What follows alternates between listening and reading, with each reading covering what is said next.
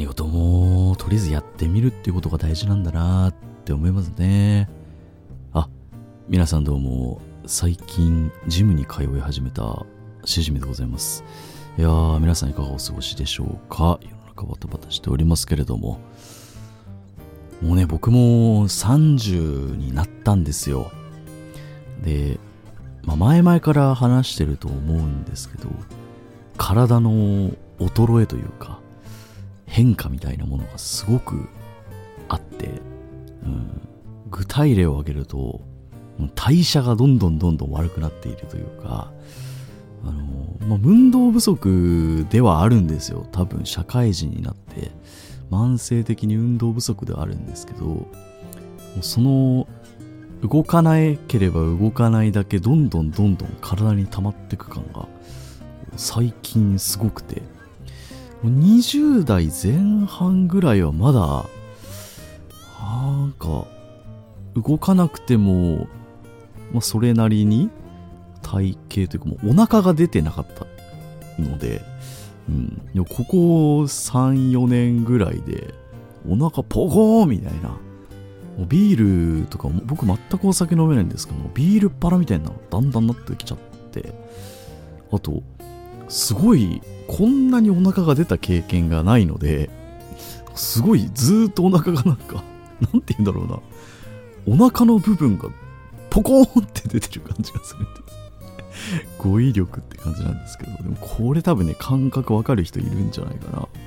うん。学生で部活をしていた頃っていうのは常にお腹にこう浸透圧っていうのかな。なんかこう圧力がちゃんとあってこうお腹の形がキープできてるみたいな感じなんですよ。こう線で例えるとなんかこうまっすぐな線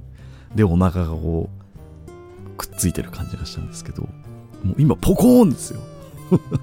こう弓形みたいな、うん。ま、当然なんですけどねお腹出てるからそれは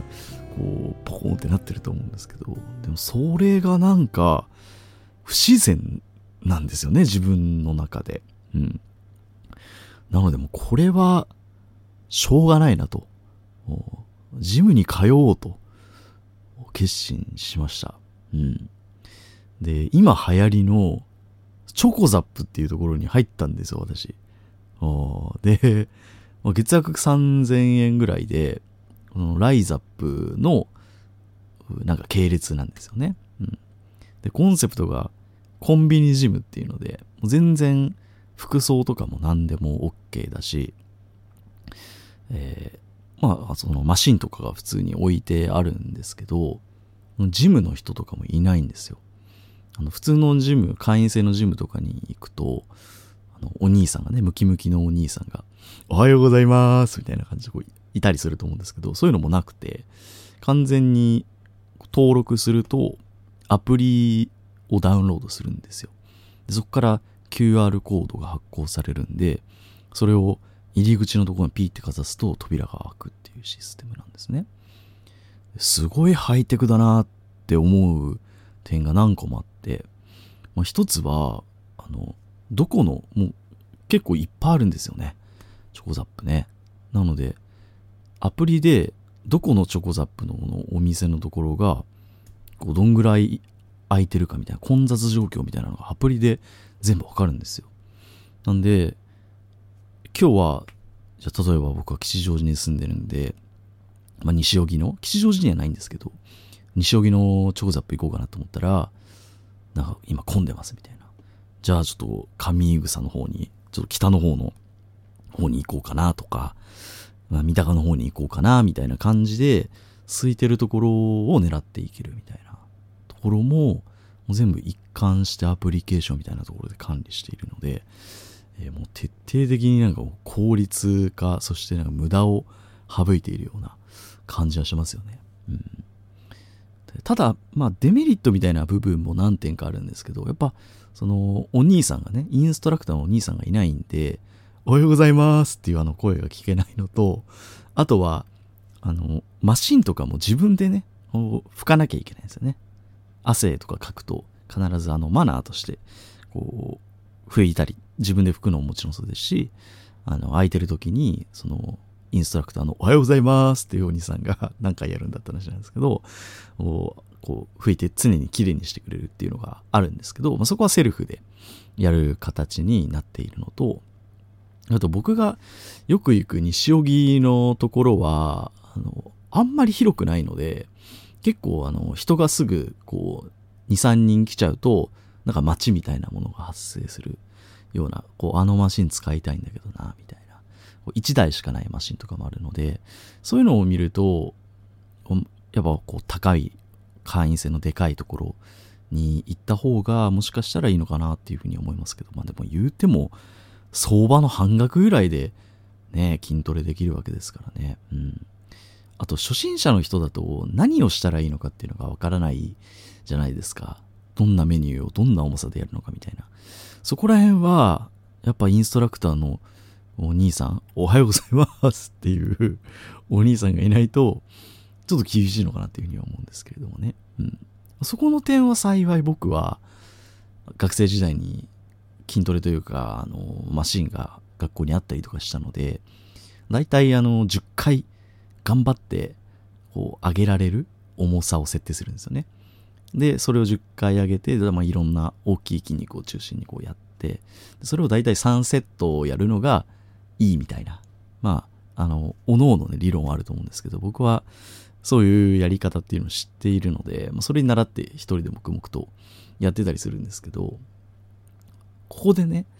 あのやっぱり初心者向けなんですよ。こう、気軽に行きたい人がターゲットみたい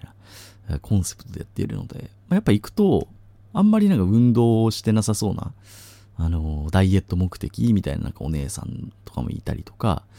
僕みたいななんかちょっともう小デブみたいな お兄さんとかもいるんですよ。で、僕も一緒に混じってあの、もう首にタオル巻いてる感じね。あの、ダイエット始めましたみたいな。いつまで続くのかなみたいな人たちがいっぱいいるわけですよ。で、僕もこう、もちろんこう、今言ったようなメニューで筋トレをするんですよ。で、まあ、ダイエット目的だと、あの有酸素運動とか、のウェイトの重さとかも、ちょっと軽くして回数を多くしたりすると、またあのなんかこう、つく筋肉の質が変わってきたりするんですよね。うん。あの、重いものを少ない回数でやると筋肉ってこうでかくなるんですよ。で、こう、軽いやつを何度もすると、どちらかというとこう、持久力的なね、えー、ものがついていくというので、僕はもうやるからには、ムキムキバッキバキになりたいわけですよ。もう脇締まんない感じ。もう、おはよう、皆さん、おはようございます、みたいな感じと言いますか。脳筋なんですよ。脳筋になりたいというか。うん。いやー、やっぱり、食後はタンパク質ですね。しじみでございます。みたいな感じで、や、やりたいんですよ、ポッドキャストも。なんでこう、めちゃくちゃ重いウェイト、僕が持ち上げ、10回も持ち上げられる、限界値の重さで、こうあの、ベンプレみたいな、こう、マシンをこう、やるんですけど、やっぱ、周りの人に比べると、強度が強いので、周りの人も割となんか涼しい感じでなんかちょっとこうやってるんですよ。おのおの。で僕はもう10回限界のやつやりたいんで、もう、えええー、みたいな。ええー、みたいな。こう、もうほんと声が出ちゃ、出ちゃってるみたいな。多分もう出ちゃってるんですけど、正直なところ。うん、でも、もうそれがすごくちょっと恥ずかしいので、あんま人がいない時に行きたいっていうね。うん、だからこう、ピークタイムを外していきたいなっていうふうに思うんですけど、今んとこね、まだ通い始めなので、まあ、土日はやっぱり混みますよね。で平日の夜の時間帯が何時から行けるのかっていうね、24時間空いてるんで、で、まあ、できるだけ、うん、遅い時間を狙っていこうとはしてるんですけどね。やっぱ仕事終わりの8時、9時ぐらいは多分ね、ゴールデンタイムなので、混んでるんですよ、毎回。うん。なのでね、こう、11時ぐらいに、1時間ぐらいトレーニングして、その後に、あの、近くに銭湯があるんですよ。結構遅い時間までやってる、サウナ好きの。そこに、もう、こう、バキバキになった状態で、こう、おはようございますって言いながらサウナにこう、入るっていう、うちょっと黄金ルートを、僕の中でちょっと設定、もう計画を立てているんですけれどもね。うん。あの、今から、ちなみにね、こう行こうと思うんですけども、その前に時間潰しとして、ピークタイムが過ぎるまで、この音を、音声を取ってるみたいな感じです。はい。なので、ぜひね、皆さん、もう、脳筋になったしじみ、楽しみにしててください。バッキバキになりますんでね。うん。でも、いざ、ジムに行くとやっぱね、テンション上がりますね。あの、マシンを見ると、アドレナリンが出るっていうか、よーし、重いやつあげてやるぞっていう、なんか、懐かしい気持ちというか、学生時代、時代の時ってね、やっぱり、こう、力に飢えてるというか、一番重いやつあげたやつが勝ちみたいなのってあったじゃないですか。うん。社会人になってからなんかそういう気持ち忘れちゃってたなみたいなのはなんか感じますよね。この、こう、てっぺんをこう、高く目指すみたいなね。ところ久しぶりに感じれて、うん、意外と今んとこいいですね。何日続くかわかんないですけれども。うん、なので、この後もちょっとバキバキに、こう、破壊していきたいなというふうに思います。それでは今日も頑張っていきましょう。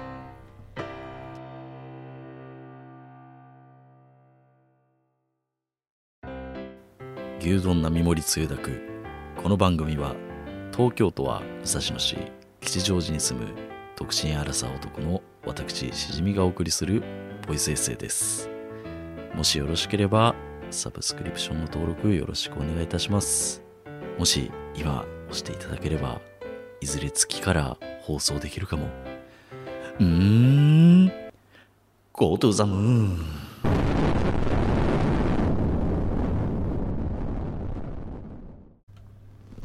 はい、休追をお送りしております。先々週の土日にですね、私、久しぶりに母校に帰っておりまして、ヤンキー先生母校に帰るみたいな感じで、えー、大学ですね、に帰ったんですよ。もうかれこれ、4、5年ぐらいは経ってるかな。もうコロナになる前の多分記憶しかないので、おそらく本当に4年ぐらい空いてたんじゃないかなっていうので行ったんですけれども、理由としては、あの、野球部に所属していたので、そこの OB 戦をやりましょうっていう、うん、声をかけていただいたんですよ。現役生のチームの子たちに。ありがたい話ですね。うん。で、まあそうなった経緯っていうのが、あの、コロナになる前は、あの、芸祭って言ってね、えっ、と、美術系の大学にいたので、あの、大学の、普通の大学の人は、なんて言うんだ、文化祭って言うんですか、学園祭っていうのかな、えー大学祭っていうのかわからないですけれども、まあ、その、年に一度の、こう、お祭りみたいな、学校でやるイベントっていうのが、学祭っていうのがあったんですけど、そこで、毎年、野球部の OB と現役生が試合をするみたいな。で、その後に、あの、OB さんたちが、えー、なんていうか、こうね、えー、贈り物をするみたいな、えー、ものをやっていたんですけど、その伝統みたいな毎年やっていたものも、このご時世でしばらくできなくなってしまって、完全に今の現役の子たちがどんな子たちなのかもわからないし、えー本当に野球部が 存続しているんだろうかっていうレベルな感じだったんですよ。でも、なんか、こう、様子を見てるに、なんかインスタグラムとかの野球部のアカウントがあるみたいで、でそこでなんか、あ、まだいるんだね、みたいな。細々と続いてるんだ、みたいな風なのが分かって、あ、じゃあやりましょうか、みたいな、こう、感じになったんですよね。うん。で、行きましたよ。えーメンバーは大体僕のいた代の子たちが多分中心なんですけど、メンバーが。で、まあ3、4個ぐらい上の代の先輩とかも来たりとか、まあ同じく前後の、まあ、3、4個下の後輩たちの子たちも来て、えーで、まあグラウンドでね、こう試合をしました。で、僕の野球部は準公式っていう、う公式、高校野球とかで使う、あの、プロ野球選手とか使う硬いボール、革のボールじゃなくて、見た目は軟球みたいなゴムボールなんですけど、中が硬いっていう、その、うん、こう、準公式っていうものの、えー、恐れを使う野球部なんですけど、もう OB たちは、ちょっと危ないから、頼むから軟球でやらせてくれっていうので、あの、軟球で現役生の子たちにやってもらって、まあ、草野球みたいな感じでやったんですけどね。まあ、試合をね、やりましょうってことなんで、せっかくなんで、賭けをしようみたいな感じになるんですよ。まあ、勝った方がご飯おごるみたいな。ただ、まあ、名目上、名目でそうなってるだけというか、建前というか、まあ、実際はまあ OB が、まあ、いろんなルートがあれど、結局現役生たちに、まあ、出すもんなんですけどね。うん。まあでも、賭けでやるなり賭けでやりましょう、初めは、みたいな感じになったわけですよね、そういう体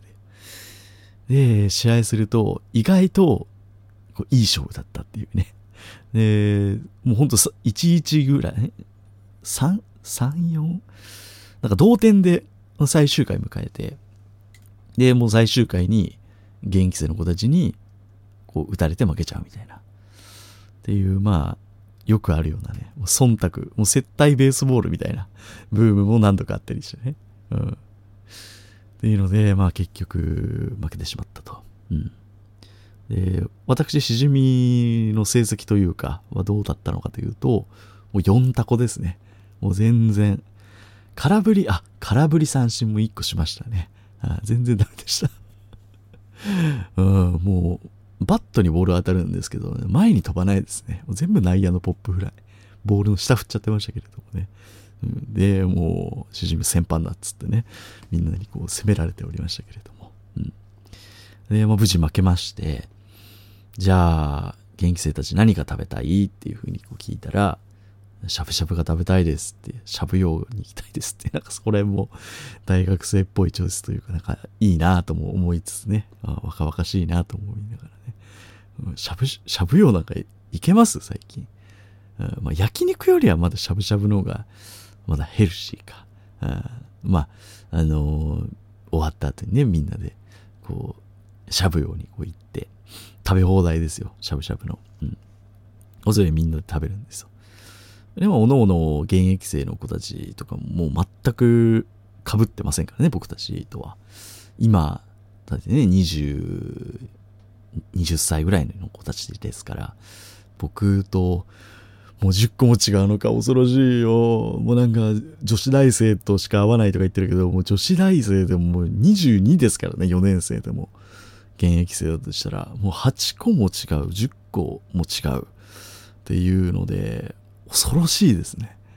もう、そろそろ無理ですよ。そろそろっていうか、もうすでになんか、学生の子たちはもう、異世界な感じはしますよね。だってもう2000年生まれでしょ。恐ろしいですね。ああ。なんていうね、えー、ふうに思ってたりとかしつつ。うん。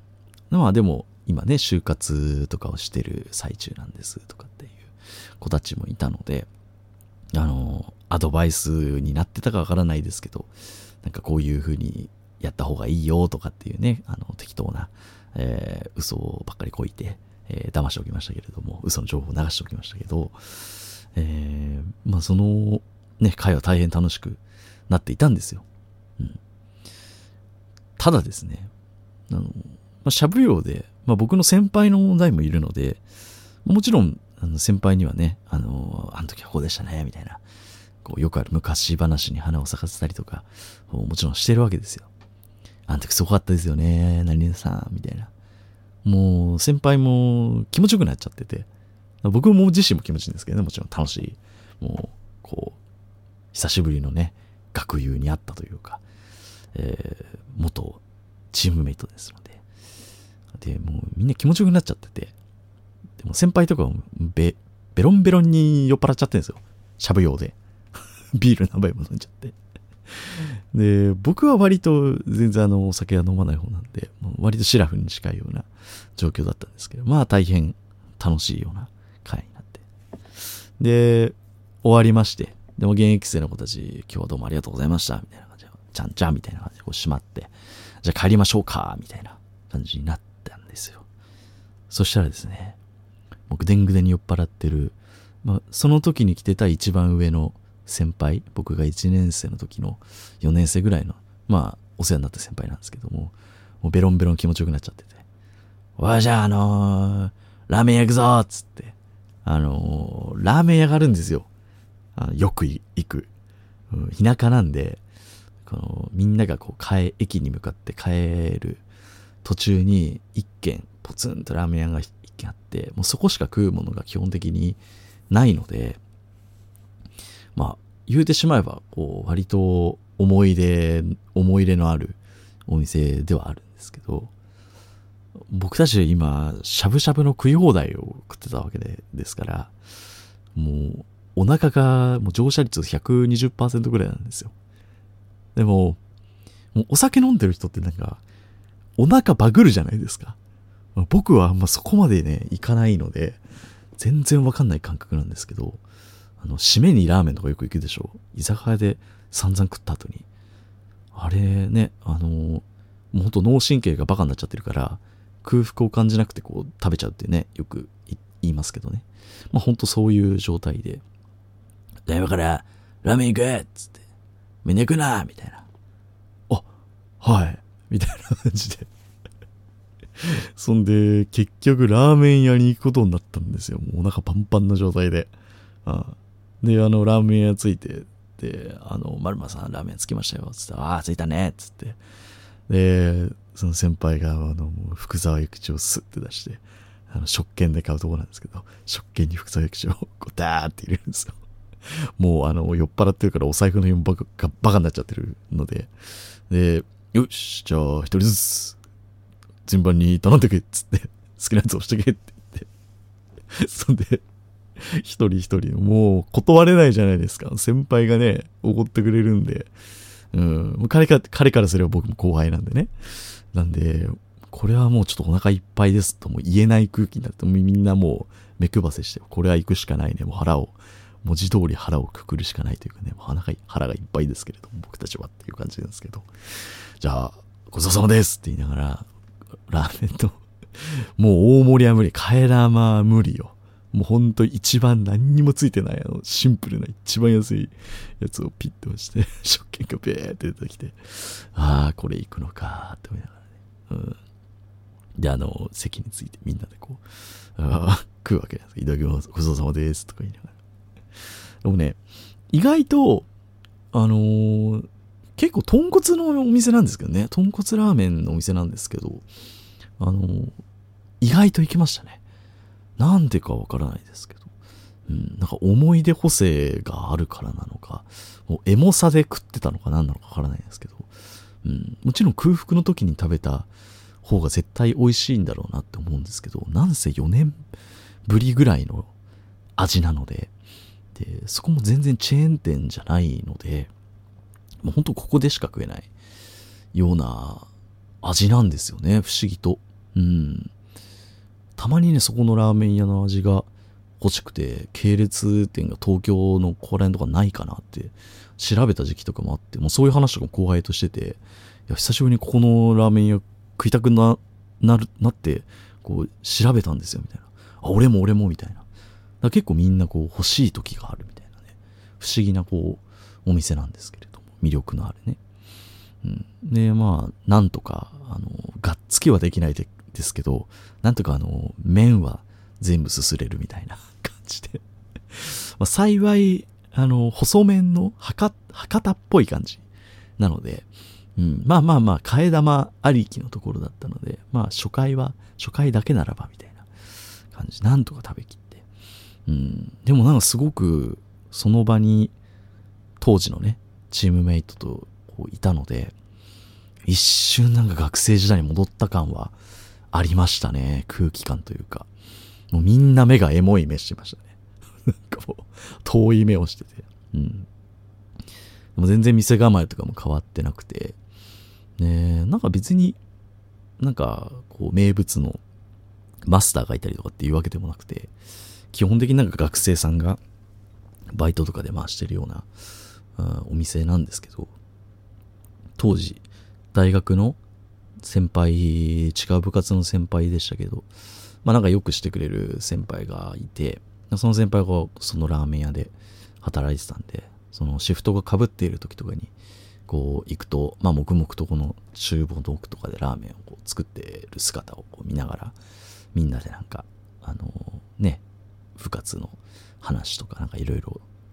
たわいもない話をしてたなとか。で、あの、その先輩がいるとこう、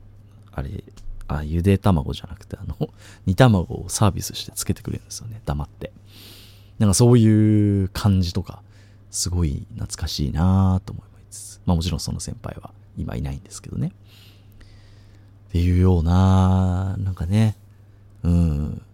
まあ酔っ払ってね、バカになってた先輩は初めは大丈夫かって思ってたんですけれどもね、結果として言って、うん、良かったなと、総じて良かったなというふうに思いました。うん、お腹の満腹率はもう140%ぐらいになりましたけれども、うん、でも、すごくいいですね。思い出で食べるラーメンも悪くないなと思いました。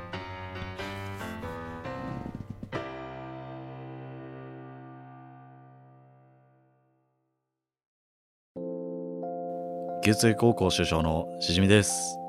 このポッドキャストの特徴は、程よいテンポ感という名の微妙に間延びしたトークです。目標は独占契約を勝ち取って100億円を手に入れることです。絶対勝ち抜くぞ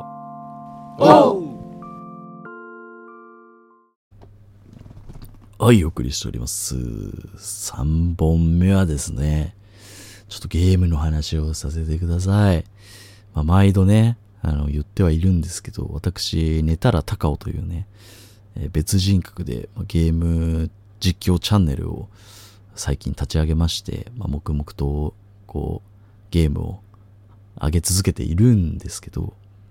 まあ、今、竜が如く極みっていうゲームをやっているんですよ。ね、まあ、ご存知ない方に簡単に説明すると、ヤクザですね。日本のヤクザ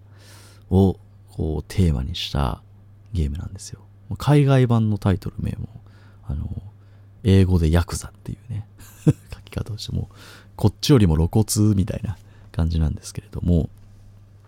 まあ、日本人の感覚で言うとマフィアみたいなもんですからね、なんかそういうちょっと、こう、かっこいい響きというかね、なんかそういうふうに、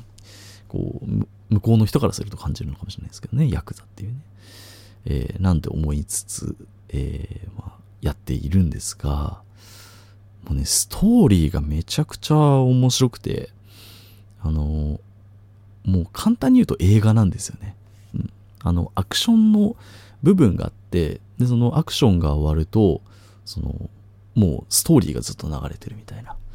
うん、あの僕は操作しないで、ずっと絵が、こう、映画みたいな感じでこうずっと流れてるみたいな。えー、どちらかというとそのストーリー、骨太の脚本みたいなところがこう見どころではあるんですけれども、うん。ほんで、まあ、今ね、現状、だいぶ終盤でして、まあ、13章をある中で、今僕は11章ぐらいが終わったところなんですよ。なのでもう後半も後半っていう感じなんですけれども、あの、まあ、大まかに言うと、まあ、主人公が桐生一馬っていう、まあ、こわもての不器用な男が主人公なんですよ。で、もちろんこのヤクザで登場会っていうところに いるんですね。で、まあ、ライバルみたいな、ライバルであり友達みたいな、えー、ところにこう、錦山くんっていう子がいるんですね。で、えー、まあ、その、桐生くんと友達で、で、また別にヒロインみたいな立ち位置の、このユミさんっていう、えー、桐生ちゃんの、まあ、好きな人みたいなえー、ヒロインもいるんですけど、えー、まあいろいろあるんですよ。うん、あの、こう、親っていうね、こう制度があるじゃないですか。その組の、まあ、こう一番親分みたいな人を親多分言うと思うんですけど、その、桐生ちゃんの親が堂島さんっていう、だから堂島組の桐生ちゃんなんですよね。で、その、親がですね、由美ちゃんにこう、鎌かけちゃったんですよ。で、そしたら、こう、キルちゃんが怒っちゃって、キルちゃんとこう錦山くん怒っちゃって、こう助けに行こうユミさんをっていう風になったんですよ。で、それで行ってみたら、もうなんかの手違いで、錦山くんがもうちょっとネタバレごめんなさい、含んじゃうんですから、軽く。まあでも第1話、2話ぐらいの話なんであれなんですけど、あの、道島組長をやっちゃうんですね。わかりやすく言うと。で、うわ、これはやべえぞってなっちゃって。うん。で、もう時間も警察も来るし、やばいっていうなって。で、その時に、まあ、いろいろあって、桐生ちゃんは錦山くんをかばって、あの、俺がやった体にするっていう風になって、こう、身代わりになったんですよね。で、そっから、まさかの10年、無所に入ります。はい。で、そっから えー、シャバに出て、まあなんか本編が始まるみたいな感じなんですね。空白の10年、何があったのかっていうのを、いろんな人から聞いて、こう出来事を、こう埋めていくみたいなピースをね。で、ユミさんとかもいなくなっちゃってるんですよ。どっか行っちゃったみたいで。で、ユミさんを探すんですよ。で、なおかつこの錦山くんは10年前は、すごくね、仲いい、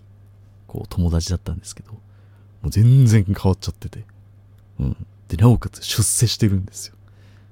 組長になってるんですね。錦山組って言って。っていうようなことがあったりとか。で、すごく桐生ちゃんに、こう、冷たく当たっちゃったりして。でも実はその空白の10年に、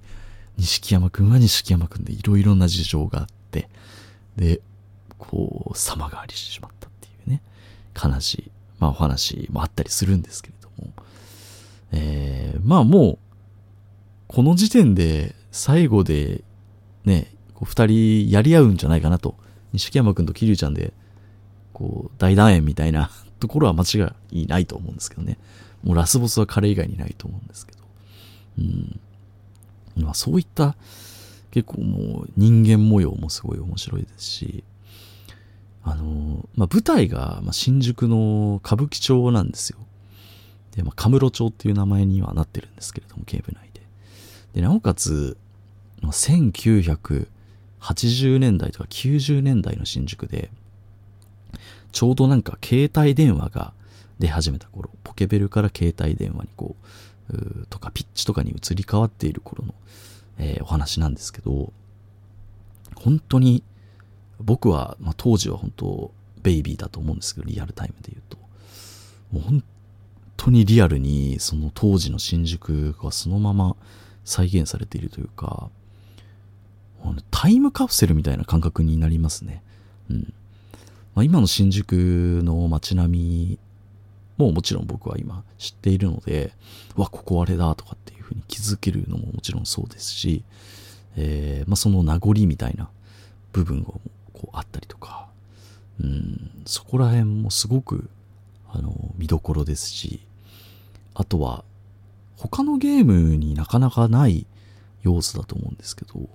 街にね、いろんな人たちが、こう、いるんですよ。で、まあ、その一人一人にストーリーがありそうというか、まあ、めちゃくちゃサブクエストもあるんですよね。なんかスリにあっちゃったとか、お金騙し取られちゃったとか、あの、牛丼屋のなんか、お兄さん困ってるとか、あとなんか、裏のなんか、掛け事の、鉄火場があるみたいなとか いろんなストーリーがあって、で、あの、こう、街をまあもちろん操作して桐生ちゃんを操作してこう走ったりとかするんですけど、人に当たるんですよね。でもこのキャラクターにこうぶつかって当たるっていうゲームって今までに僕あんま経験というか記憶がなくて普通なんかね村とかを歩いてて村人にじゃあ会いますとかすれ違いますっていうシーンって結構あると思うんですけどその時って基本的にこうなんかぶつかってよろめく仕草ってあんまないというか、うん。なんかこう、普通になんかゲームのバイアスみたいな、こう感じ、暗黙の了解じゃないですけど、こうぬるーっとこう人を避けて通ってくみたいな、えー、ものってこうよくあるシーンだと思うんですけど、この竜が如くって、本当に肩がぶつかると、おいみたいな、なんだよみたいな感じで、こう機嫌が悪くなっちゃったりとか、それはもう街の人だけじゃなくて、あの、味方のね、えー、人たちにぶつかると、おお、なんだ、とかって言ったりとか、そこら辺のボイスのバリエーションとかめちゃくちゃあったりして、だから、そういう意味でもなんか、人と人とのこう、ぶつかりみたいな、なんか生身の、こう、接点みたいなものを、ゲームで初めて僕はこんなに感じたなっていうふうに、すごく思いますね。うん。まあね、あの、龍が如くってこう、名越スタジオっていうね、名越さんっていう、まあ、結構有名な、ちょっとこわもての、もう絶対昔悪いことしてたでしょ、みたいな、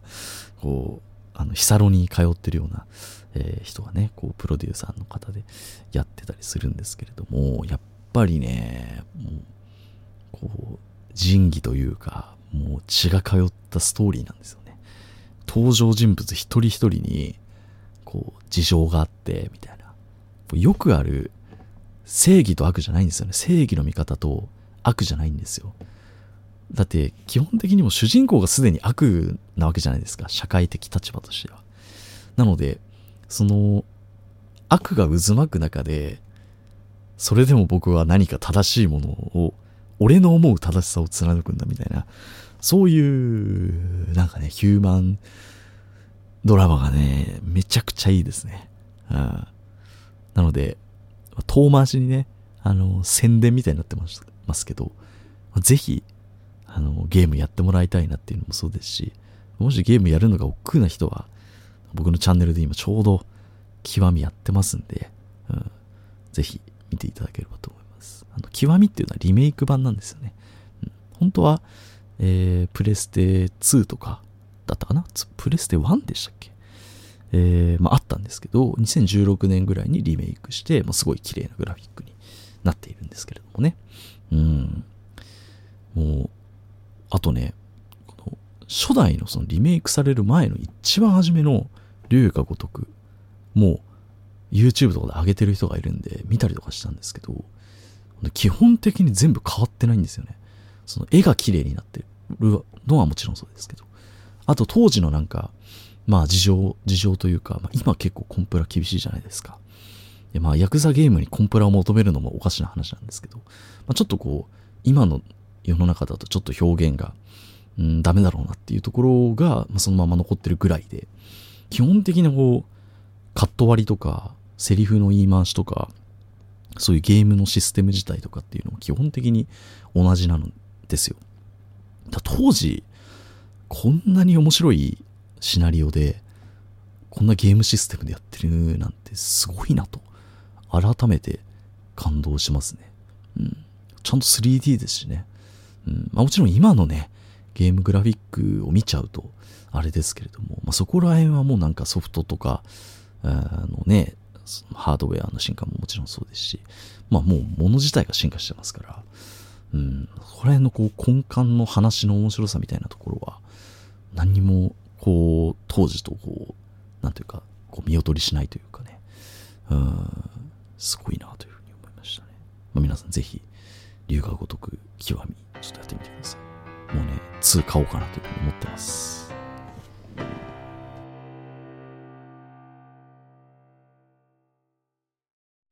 スペシャルゲストお越しいただいております。皆さん、こんばんは。春名誠でございます。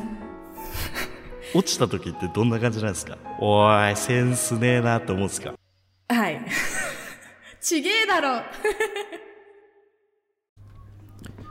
はい、エンディングです。今回もね、最近あった出来事をタラタラと喋っておりましたけれども、えー、先週ですね、